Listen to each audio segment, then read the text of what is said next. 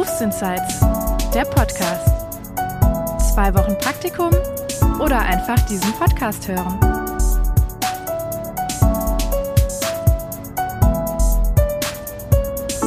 Hallo ihr Lieben, schön, dass ihr wieder dabei seid bei einer neuen Folge Berufsinsights.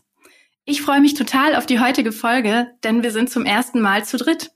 Stefano und Julia arbeiten beide bei der Polizei. Hallo ihr zwei. Hallihallo. Hallo. ja, ihr zwei, ich freue mich, dass wir das Ganze heute zu dritt machen. Ja, steigen wir mal ein. Ihr seid bei der Polizei. Was, was genau macht ihr bei der Polizei? Ähm, also wir sind beide im Streifendienst und ich glaube, das ist auch so das, was die meisten Leute kennen, weil wir halt in Uniform draußen sind und man uns quasi auch in der Öffentlichkeit sieht. Das heißt, vielleicht einmal kurz zur Abgrenzung. Ihr seid Streifenpolizist und Streifenpolizistin. Was gibt es so für andere Berufe bei der Polizei, die, von denen wir das quasi jetzt abgrenzen müssen? Ja, grundsätzlich gibt es bei der Polizei drei Direktionen. Die Direktion Verkehr, die Direktion Kriminalpolizei und die Direktion Gefahrenabwehreinsatz. Das ist dann die Schutzpolizei. Ähm, die Schutzpolizei ist halt ne, die uniformierte Polizei, die man immer tagtäglich sieht, wenn man die 110 ruft.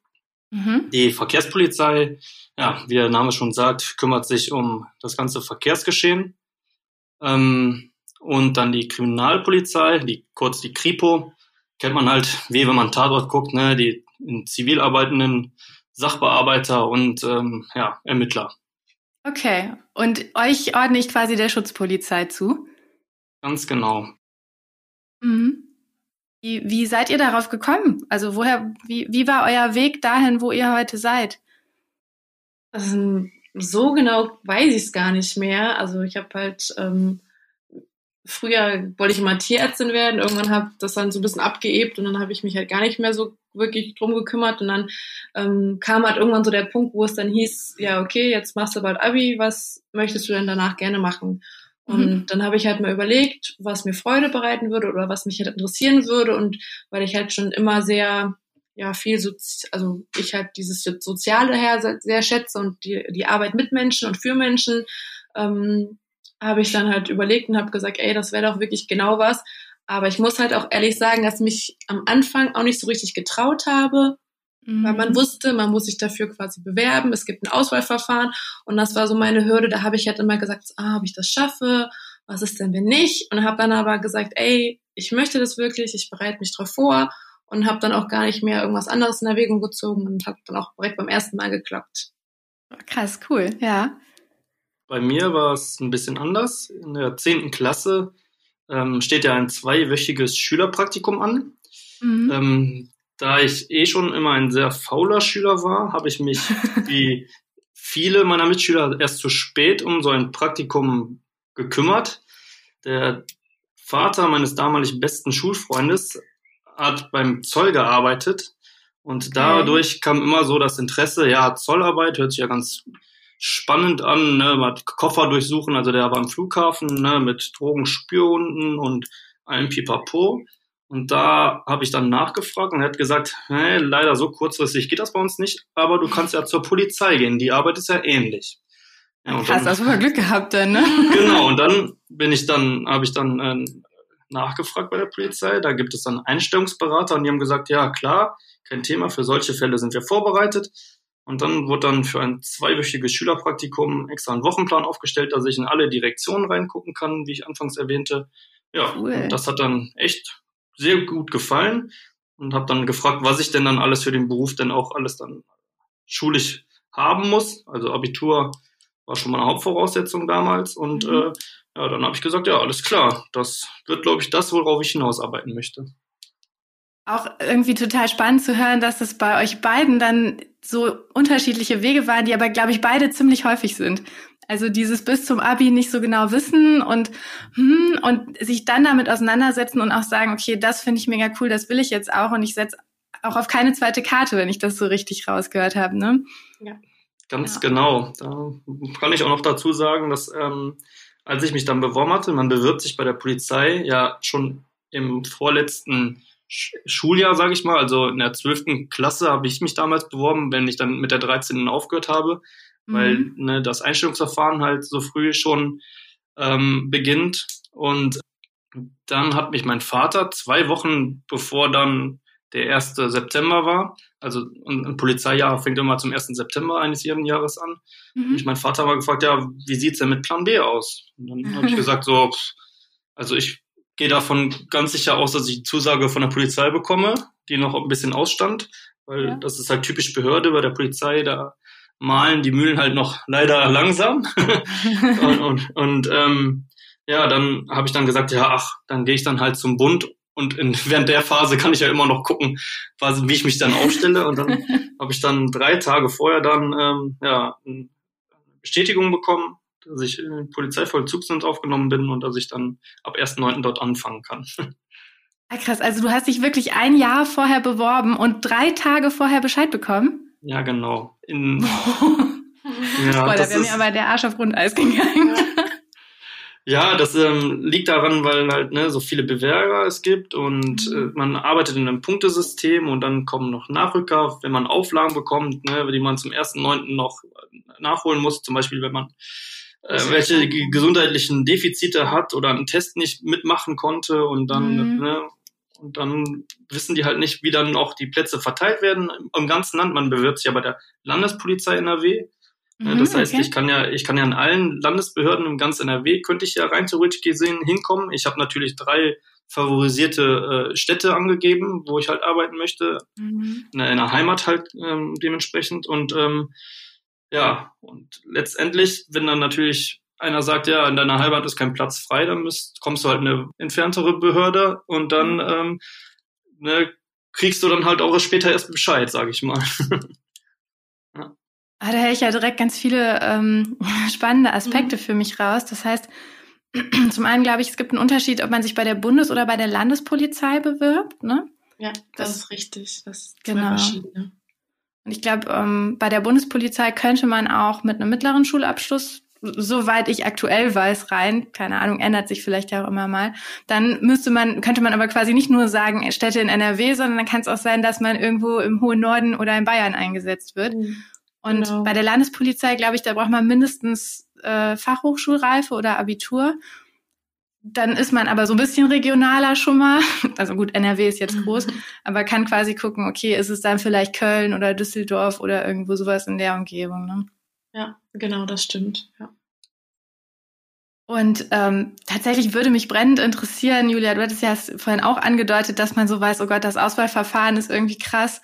Was, also soweit ihr das erzählen dürft, was muss man denn in diesem Auswahlverfahren für Schritte dann durchlaufen? Ja, da muss ich mal gut überlegen, wie das war. Also es gibt drei Tage, zu denen man eingeladen wird. Mhm. Und der erste Tag ist so ein ähm, Assess äh, nee, Allgeme allgemeine, Allgemeintest, glaube ich. Allgemeiner Intelligenztest. Genau, da muss man halt so einen Computertest quasi machen. Ähm, es werden abgefragt, ähm, man kriegt irgendwie so Bilder gezeigt. Also man wird halt so ein bisschen drauf getestet, ob man sich gut an Sachen erinnern kann, ob man sich gut so ein bisschen orientieren mhm. kann, wie man unter Stress arbeitet.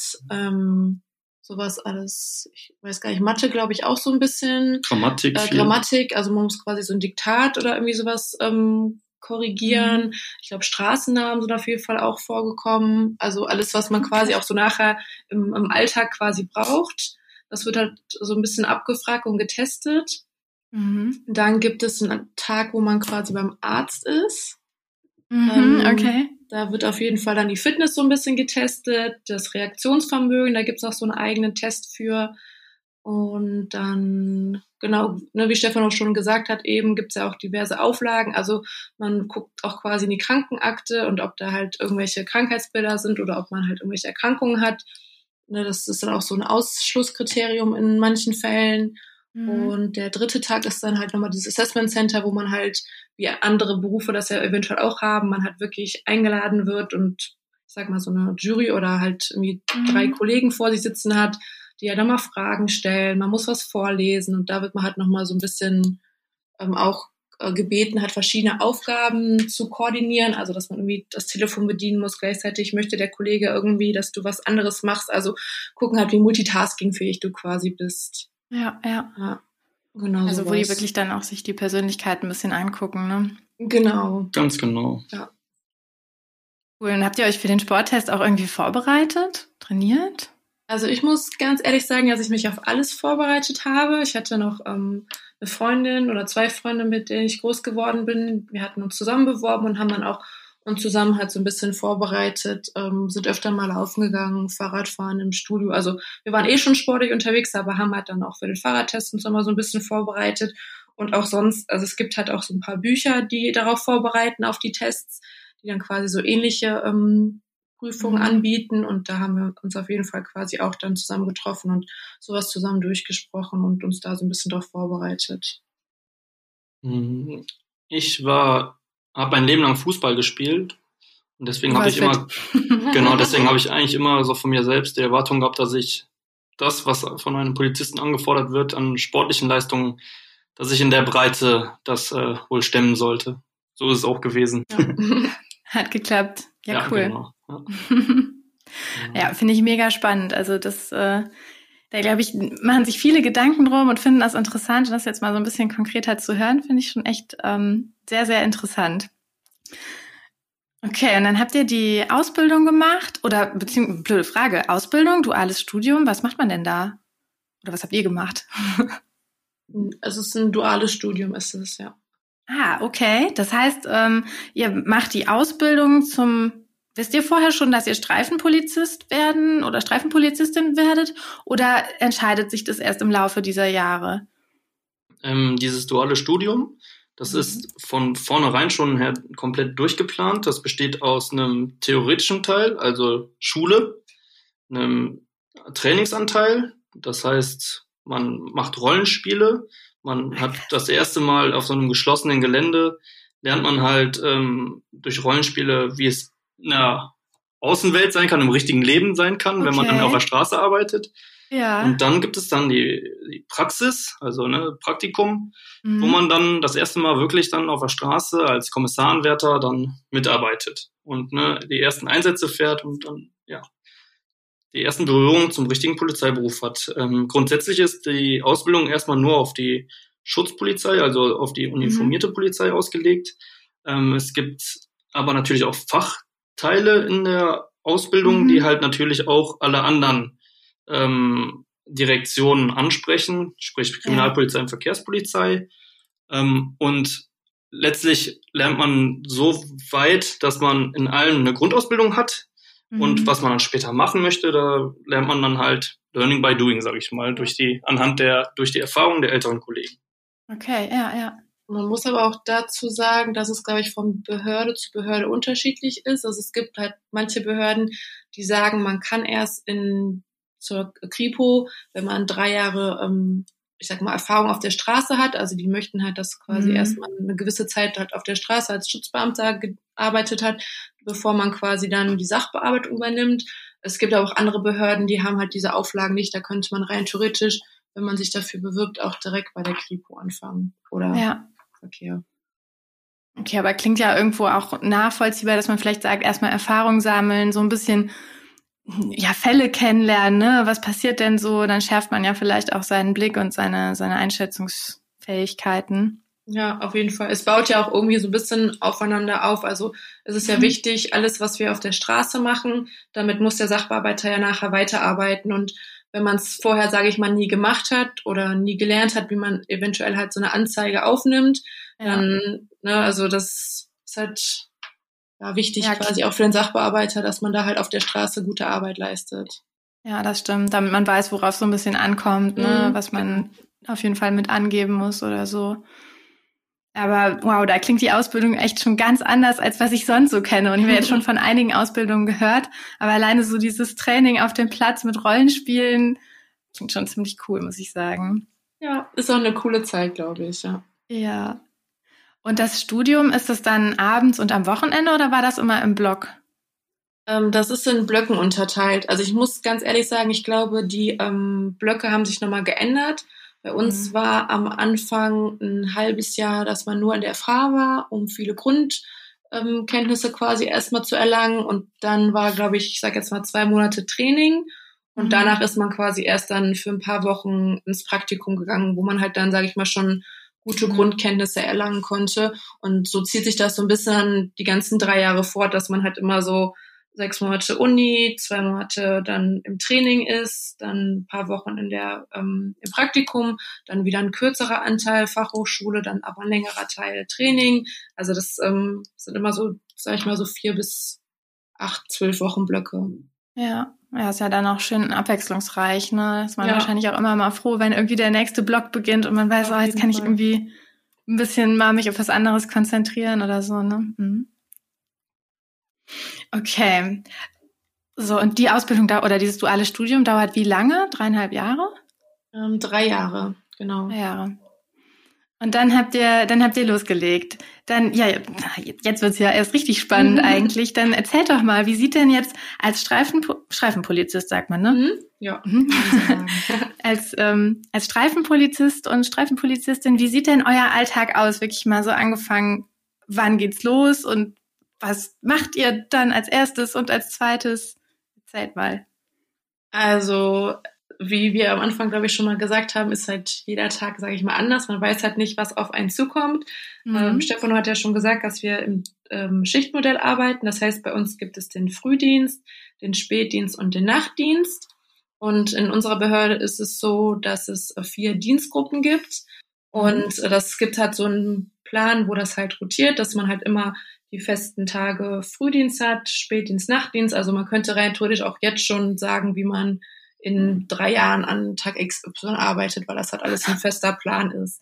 Okay. Ähm, ja, und im Endeffekt sieht der Tag meistens so aus, dass man je nachdem, zu welcher Uhrzeit man arbeitet, zum Dienst fährt und auf der Wache man sich erstmal umzieht und quasi sich selber erstmal einsatzbereit macht. Ne? Wie schon gesagt, wir arbeiten in Uniform, demnach fängt quasi der Dienst erstmal damit an, dass man die Uniform anlegt und nachdem mhm. man sich für den Dienst vorbereitet hat, muss man dann meistens dann das Auto auch noch für den Dienst vorbereiten. Also man muss halt gucken, dass man alle Materialien, die man im Laufe des Dienstes äh, benötigen könnte, dass das auch wirklich auf dem Fahrzeug ist, weil die Fahrzeuge werden von Tour zu Tour halt übergeben. Das heißt, es kann natürlich sein, dass in der Tour, die vor uns gearbeitet hat, vielleicht Material XY, also irgendwelche Blätter, die wir brauchen, aufgebraucht hat. Und da muss man natürlich gucken, dass dann alles wieder aufgefüllt ist und alles griffbereit ist für den Fall der Fälle.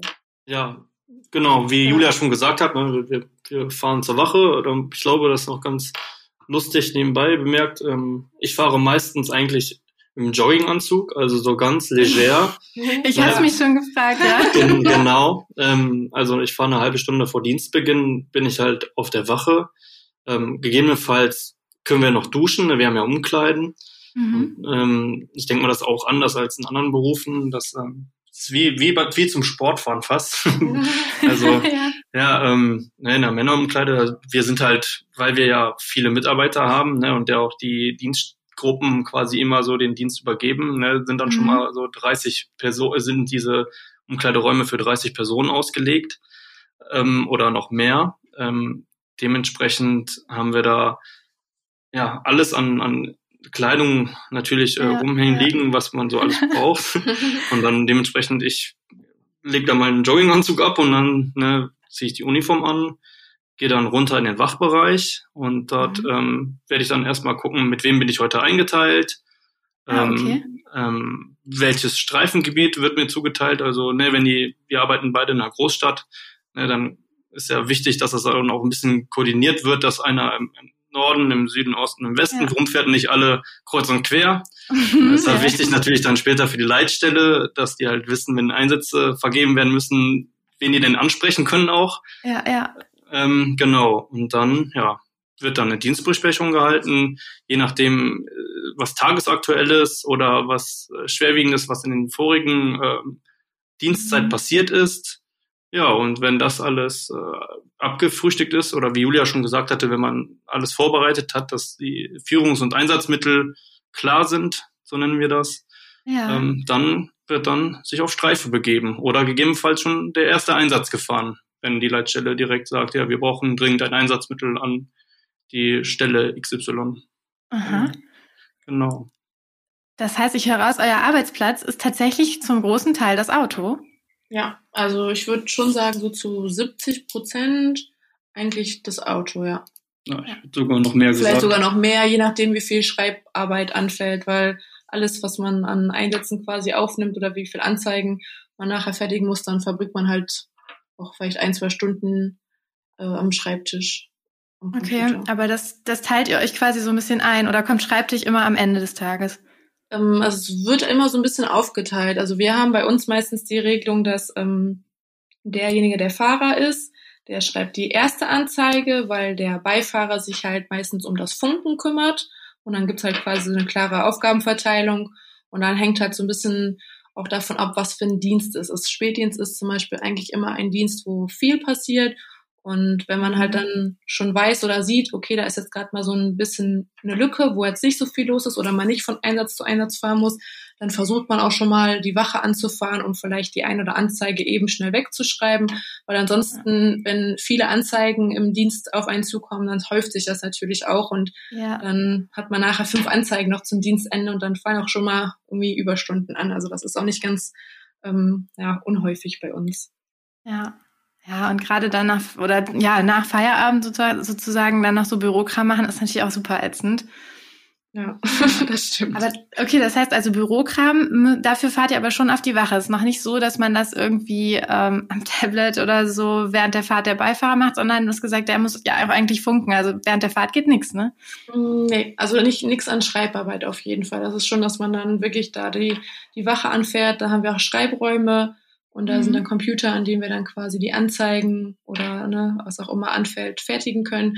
Und wenn wir auf Streife sind, dann ist es ja meistens auch so, dass wenn man vielleicht gerade keinen Einsatz hat, man ja trotzdem mit wachsamem Auge durch die Gegend fährt, weil es ja sein mhm. kann, dass jemand an einem vorbeifährt, der ein Handy in der Hand hat und das sind dann so Ordnungswidrigkeiten, wo man natürlich die Leute auch dann gerne darauf aufmerksam machen möchte, dass es ja. ja so nicht in Ordnung ist.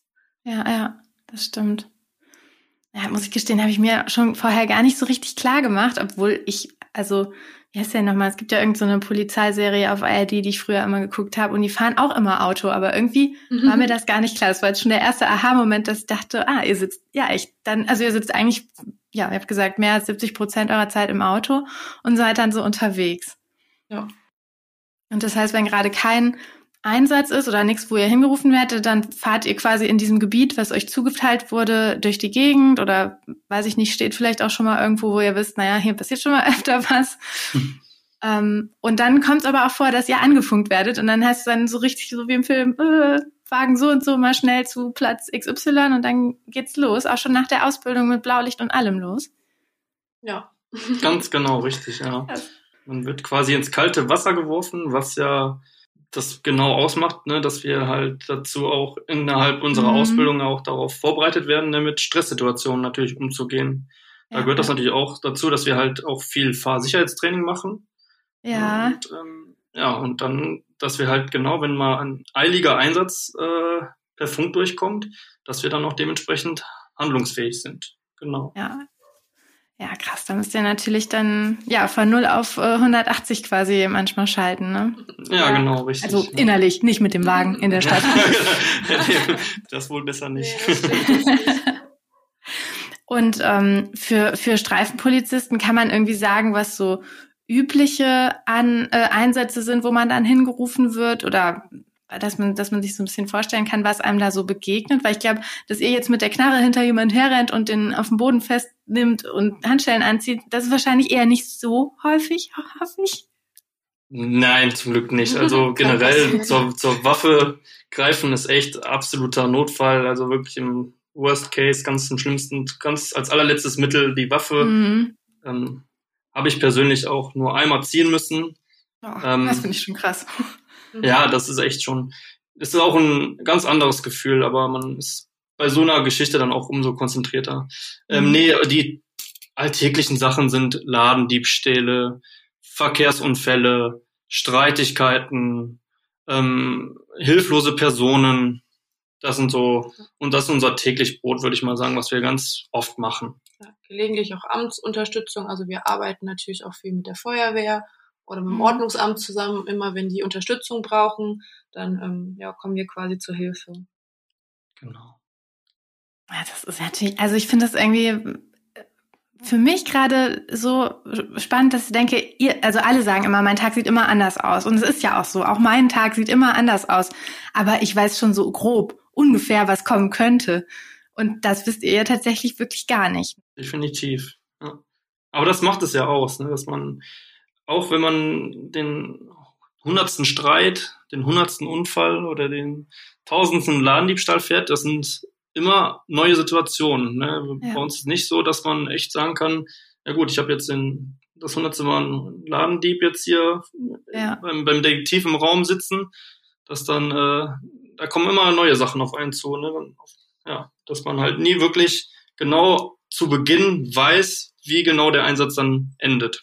Ja, ja. Es, es kann eigentlich, es kann ja nichts zweimal passieren, ne? Genau, richtig. Ja, ja. ja das stimmt. Ja, und ähm, von, von den, also wie lang dauert eine Schicht? Ihr, ihr habt gesagt, es gibt drei verschiedene Schichten. Wann, wann fängt welche Schicht an und wie lange dauert die dann so? Ich nehme mal an, acht Stunden?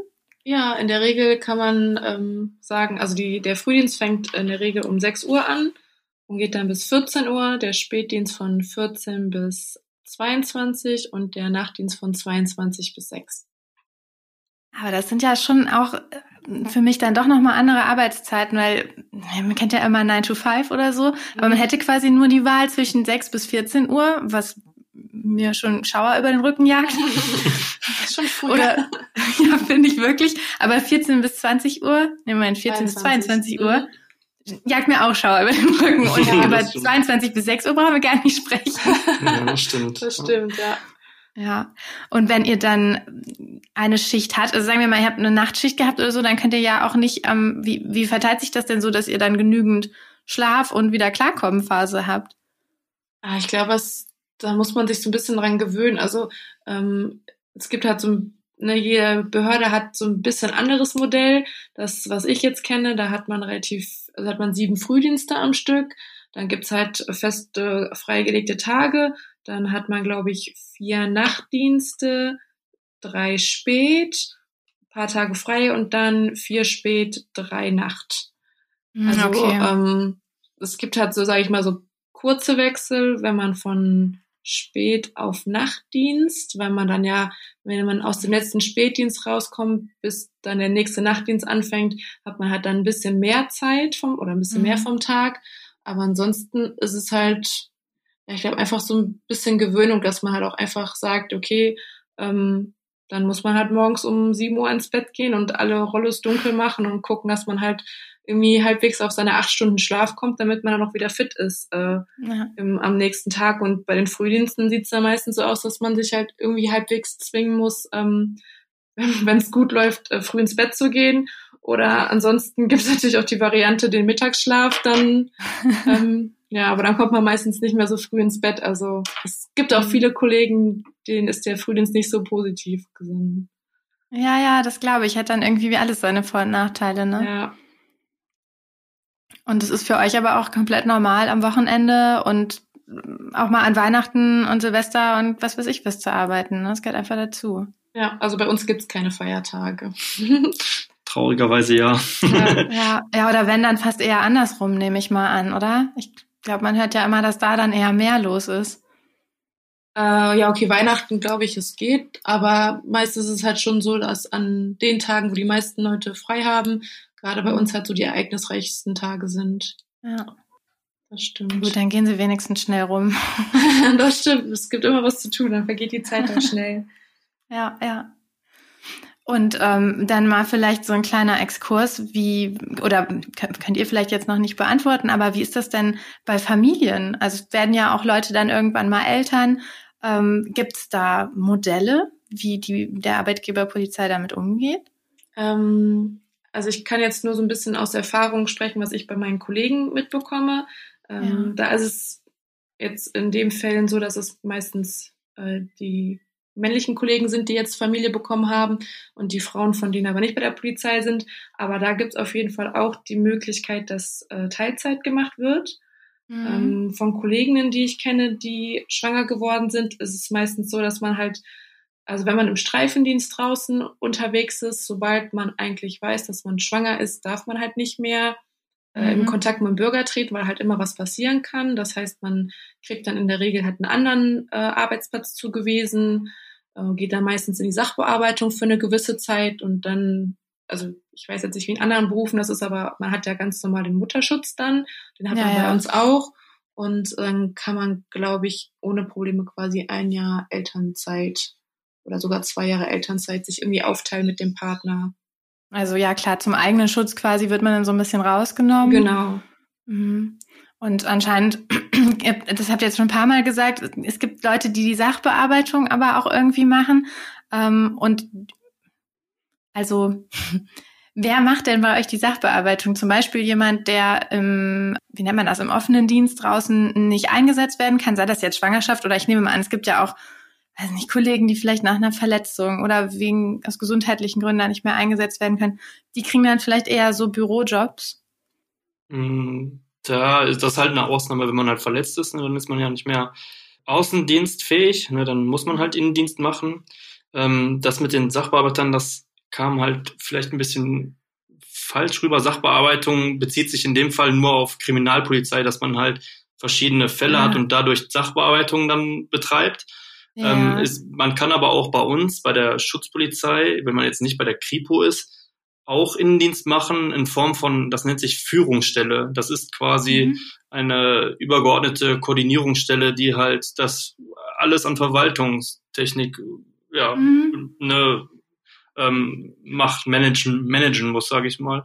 Äh, ja. Gucken muss, dass halt genügend äh, Mitarbeiter im Dienst sind, dass die Einsatzmittel immer wieder da sind, dass halt ähm, Veranstaltungen vorbesprochen werden müssen, die halt Konferenzen halten.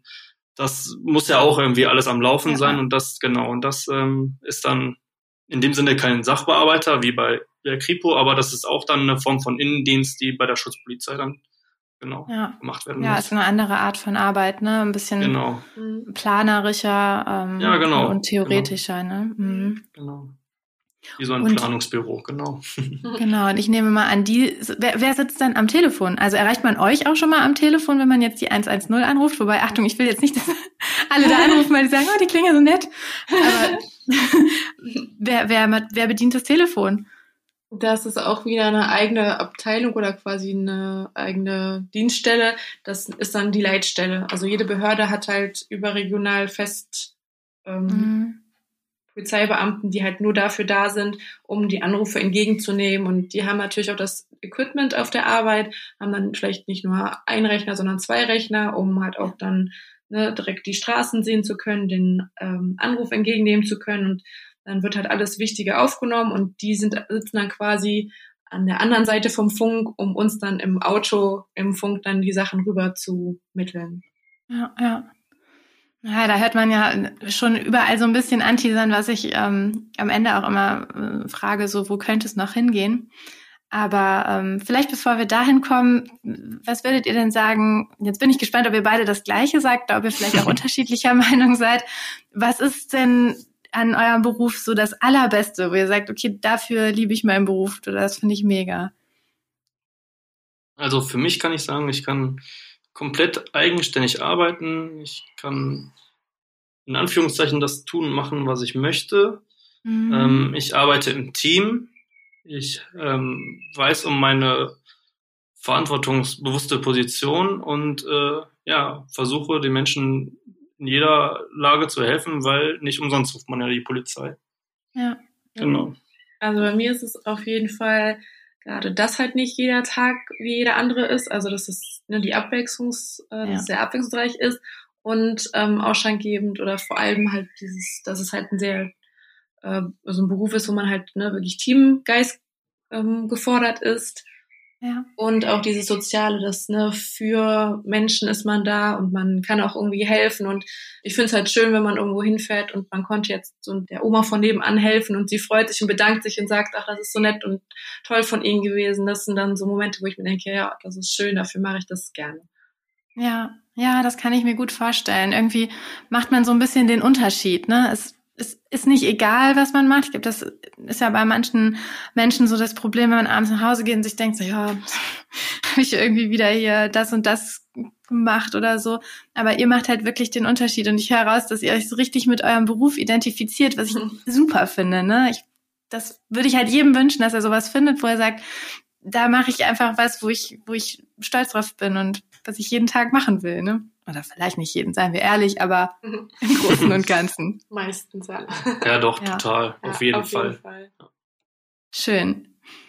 Und was findet ihr aber nicht so toll? Gibt es bestimmt auch irgendwas, oder? Bestimmt, Schweigen. ja. ja. nee, alles ähm, toll.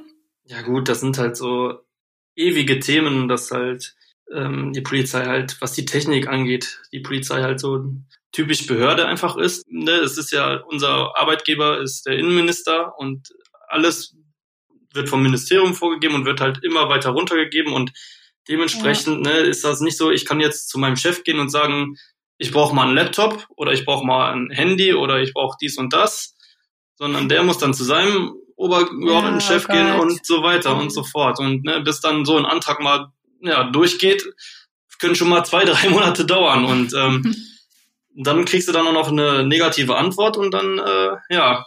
ja, genau. Also vom Zeitalter her ne, ist halt leider so, dass wir da noch ein bisschen hinterherhinken. Das Land NRW ist sich sehr bemüht, muss man sagen. Ähm, sind wir halt echt auf einem technischen Fortschritt, so dass jetzt mhm. sogar jeder Polizeibeamte ein eigenes Smartphone hat, wo dann auch Apps für geschrieben werden, extra, damit wir halt dann während unserem Streifendienst arbeiten können, was natürlich nicht, noch nicht alles ausgereift ist. Ne? Das ist ja, mhm. Sache an sich ist ja klar. Genau, ja. das ist so das Einzige, was ich sagen müsste, wo, wo man immer wieder, ja, auf den Tisch klopft mal auch und sagt, boah, das kann doch nicht sein. Auch genauso mit unseren Dienstrechnern. Dann schreibt man eine fünfseitige Anzeige, die halt mit vielen Aussagen belegt ist und wo viele wichtige Sachen drin sind und dann hängt sich der PC auf, ja. Oh ja. Gott. Genau. Und dann denkst du dir, ja, wo leben wir eigentlich, dass äh, so etwas noch passieren kann? Ja. Scheibenkleister, ja, das genau. glaube ich. Also ne, so, so schön dann die Freiheit im, im Kleinen ist, Gott sei Dank hast du die, dann kannst du wahrscheinlich den Nerv wieder so ein bisschen vergessen. Aber muss man sich einfach klar machen, man ist bei der Polizei, in, bewegt man sich in einem Rahmen, ne? nicht nur genau. in einem genau. gesetzlichen, sondern, habt ihr ja ein paar Mal jetzt gesagt, in einer Behörde. Und dann, da muss einfach vieles offiziell laufen, abgestimmt sein. Und mit neuen Ideen muss man dann immer so ein bisschen gucken, die wird man erst einbringen, wenn man sich vielleicht irgendwo in die Stufen gearbeitet hat, wo Entscheidungen getroffen werden. Ne? Ganz genau, ja. ja. ja. Und Julia, hast du einen anderen Ads oder willst du auch sagen, ja, das ist das, wo man ab und zu einfach denkt, ah Leute. Ich ähm, also sehe das auf jeden also das sehe ich auf jeden Fall genauso. Ähm, anders als Stefano bin ich aber jemand, der halt auch gerne schon meine Freizeit oder Allgemeinheit immer gerne plant. Bei uns ist es halt häufig so, dass dann auch vielleicht mal, ähm, je nachdem, wenn irgendwelche Demonstrationen anfallen, ähm, mhm.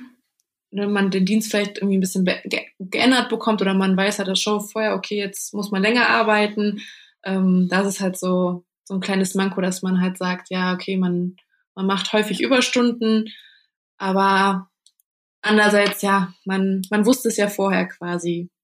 Also es fällt halt viel Arbeit an und die muss halt noch irgendwie erledigt werden.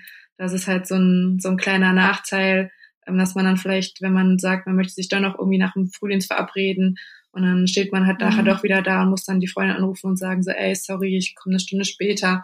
Das ist halt so ein, so ein kleines Manko, aber ne, man, man wusste es ja vorher, worauf man sich quasi einlässt und dann muss man halt einfach auch so sich so ein bisschen dran gewöhnen, ähm, damit zu leben. Und ja. die Freunde müssen sich auch so ein bisschen darauf einstellen, dass man das halt nicht absichtlich macht, sondern dass es halt einfach nur mal manchmal so sein kann, dass halt mehr zu tun war und dann muss man halt ein bisschen länger auf der Arbeit sein.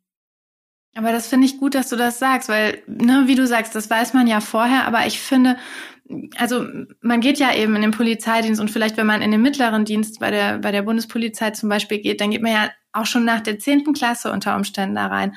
Und da weiß ich nicht, ob sich das alle immer so dessen im Klaren sind, ne? Weil da das das steht nicht zur Diskussion, wie jetzt vielleicht in, in einem Wirtschaftsunternehmen, wo man dann sagen kann, so, weißt du was, ich mache gute Arbeit, ich will äh, freitags frei haben. Okay.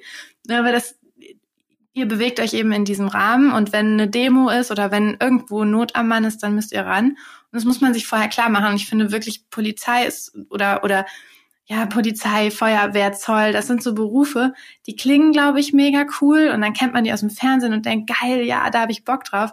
Aber man sollte sich das wirklich gut angucken und sich einfach dann klar machen, okay, habe ich da Bock drauf, auch mit den negativen Seiten? Oder sind die negativen Seiten für mich eben gar nicht mehr akzeptabel und da wiegt auch das andere nicht auf? Das muss man sich schon gut klar ja, machen. Auf jeden ich. Fall.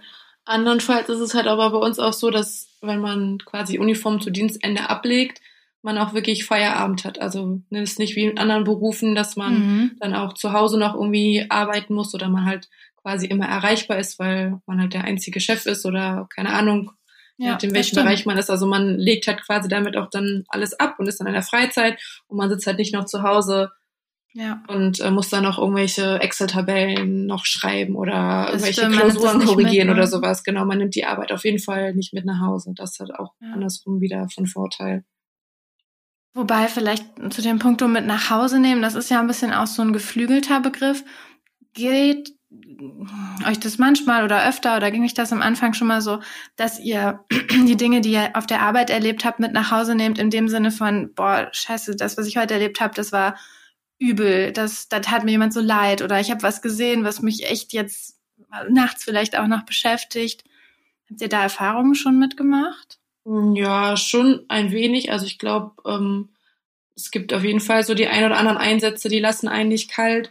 Aber ja, ich glaube, genau. da ist es auch ähm, gerade so schön, dass man halt irgendwie immer im Team oder ne, mit mehreren Leuten zusammenarbeitet, weil meistens hat man ja zumindest immer noch seinen Streifenpartner dabei ähm, oder auch andere Kollegen auf der Wache, ähm, mit denen man sich austauschen kann. Und das ähm, ja. ist, glaube ich, auch einfach viel Verarbeitung, dass man nach irgendwelchen Einsätzen drüber reden kann oder man dann auch vielleicht ähm, nach dem Dienst irgendwie mal sagt, ey, wollen wir uns noch irgendwie mhm. auf einen Kaffee zusammensetzen und dann darüber reden kann. Und im Endeffekt ist es auch wirklich so, dass ähm, bei ganz schlimmen Sachen ähm, auch immer ähm, Seelsorger dazu gerufen wird oder Kollegen, die halt so eine Ausbildung haben. Und also man mhm. wird auf jeden Fall nicht allein gelassen, wenn man ähm, wirklich zu lange oder was mit nach Hause nimmt in dem Sinne.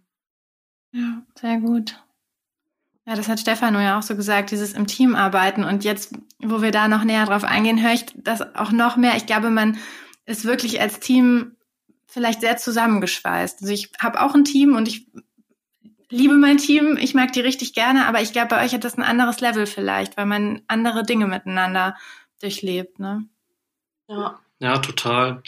Ähm, es ist auch, glaube ich, um einiges intimer und intensiver, wenn man mhm. sich überlegt, dass man von diesen acht Stunden Dienst sechs ja. Stunden, wenn es mal hochkommt, gemeinsam auf dem Auto sitzt Genau. Man schweigt sich auch nicht die ganze Zeit an. Ne? Also das ist dann, klar kann man den einen oder anderen dann mehr oder weniger mögen, aber trotzdem spricht man ja miteinander. Und ähm, ja, dann ist schon so, dass man, dass das schon alles so ein bisschen, ja, intensiver, familiärer alles wirkt. Ne? Ja, ja das glaube ich. Ja, stimmt. Ja, cool. Dann ähm, bin ich tatsächlich schon bei meiner letzten Frage angekommen, die sich ja so ein bisschen immer schon zwischendurch abgezeichnet hat. Aber was gibt es denn, wenn man also in eurem Fall jetzt dieses duale Studium bei der Polizei gemacht hat und als Streifenpolizist und Polizistin arbeitet, was gibt es für Perspektiven, wo ihr sagt, da könnte es für mich noch hingehen, wenn ich mich weiterentwickeln will oder mal was anderes machen will? Also es gibt sehr, sehr viele Perspektiven, würde ich mal sagen. Alles das, was Stefan zu Beginn schon gesagt hat. Und dann gibt's ja noch ähm, viele andere Funktionen, die man ein, einnehmen kann. Wir haben zum Beispiel auch eine Hundestaffel, es gibt eine Reiterstaffel, dann gibt's ja noch das SEK, also Spezialeinsatzkommando, das MEK, ähm, Mobiles, Mobiles Einsatzkommando, genau. ähm, also die sind natürlich dann nochmal so ein bisschen spezieller in all, all ihren Tätigkeiten und ähm, dann gibt's aber auch zum Beispiel die Hundertschaft, also die ähm, Kollegen, die man häufig bei Fußballspielen und Demos sieht. Mhm. Ähm, ja, also da gibt es auf jeden Fall viele Möglichkeiten, ähm, wie man halt quasi sich ausleben kann. Klar, man kann halt natürlich auch irgendwann sagen, wenn man Familie hat, man möchte gerne eher so ein bisschen Bürodienstzeiten haben, dann geht man halt zur Kriminalpolizei und wird dann Sachbearbeiter und macht dann quasi so ein bisschen mehr Büroarbeit. Ähm, mhm. Ja. Ja. Habe ich was ja. vergessen? Nee, genau. Nee, ja, Polizei ist halt mega breit aufgestellt. Ja. Also für, für jede Vorliebe, glaube ich, findet man hier etwas, wo man, jeder findet hier seine Nische, ja, sage ich mal, wo man so ein bisschen Bock drauf hat. Wenn man, wenn man Bock auf schnelle Fahrzeuge hat und Ahnung davon hat, dann kann man zu einer Arbeitsgruppe Tuning gehen. Ja, man sagt. ja also ja. wirklich, wir sind echt für alle Bereiche, man, das ist ja auch Fachwissen, was man halt ne, auch mitbringen kann dementsprechend. Ja. Man kann aber auch sagen, ich bin Mechaniker, ich kenne mich mit Fahrzeugen aus, ich gehe auch äh, in die Werkstatt, ne? Und dann äh, kann ich da Funk verbauen, ich kann mhm, auch die, ja. ne, ich kann Kraft, äh, hier, Kräfte und Geräte was werden. Ne? Also das ist gar kein Problem. Ne?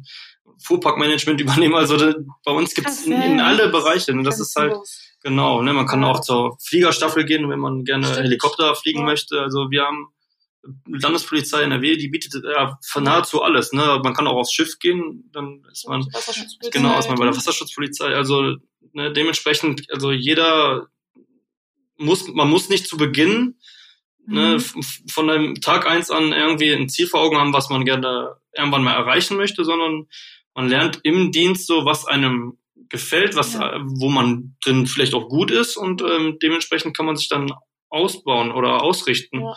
Und dann kann man halt gucken, ob man halt, ich sag mal in Anführungszeichen, Karriere machen möchte, dann ähm, wenn man mal eine Führungsfunktion übernehmen möchte, Dienstgruppenleiter werden möchte mhm. oder noch mhm. höher gehen möchte, nochmal studieren, einen Masterstudiengang machen.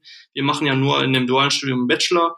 Ein Masterstudiengang würde dann bedeuten, dass man in den höheren Dienst kommt und dann wäre es so ein eher politischer Job, dass man halt auf Ministerialebene arbeitet, ähm, Inspektionen leitet, genau. Ja.